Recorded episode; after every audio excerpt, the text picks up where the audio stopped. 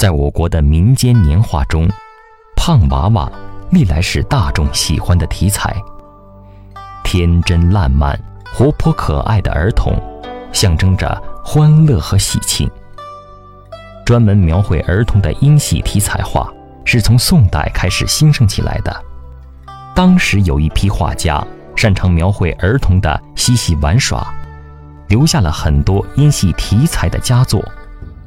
苏汉臣是其中最具有代表性的画家，《冬日英系图》是他英系题材画的代表作品之一。《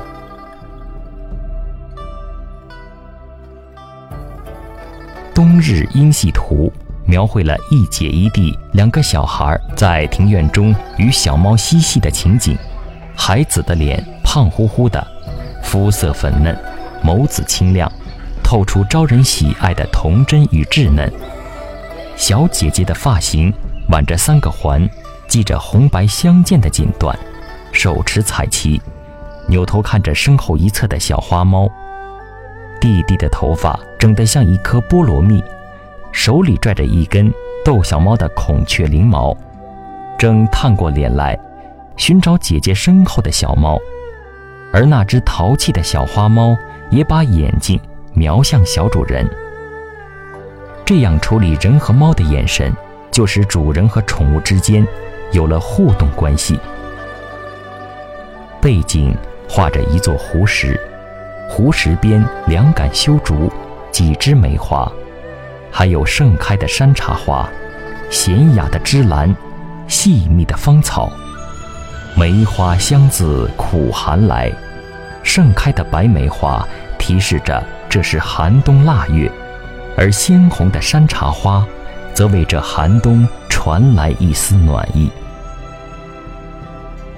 工细的线条，华丽的填彩，精湛的写实，这是经典的宋代院体技法。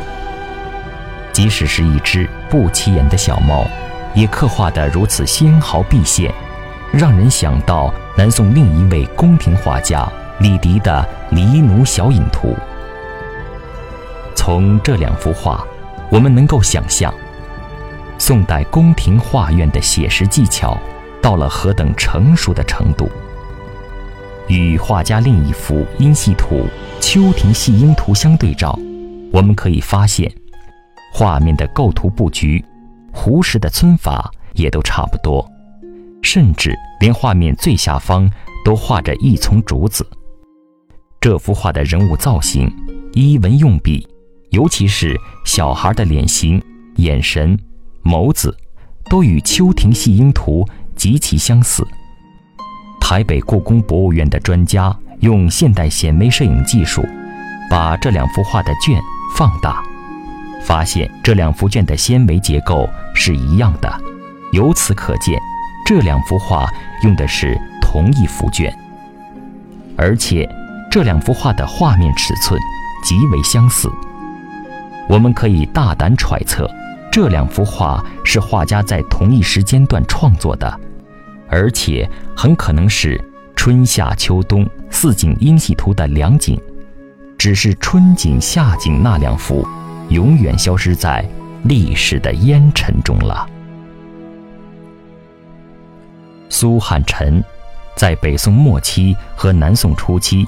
都担任宫廷画院画师，他一生主要画人物，尤其擅长画儿童。所画儿童大多是宫廷贵族子弟，用笔工细，肤色明丽，能生动表现小孩的天真与童趣，具有高超的写实水平。他的传世作品除了《冬日莺戏图》《秋庭戏莺图》，还有。《货郎图》《武瑞图》《英系图》等，自宋代开始流行英系题材画。苏汉臣的英系画最受时人及后人的赞誉和追捧。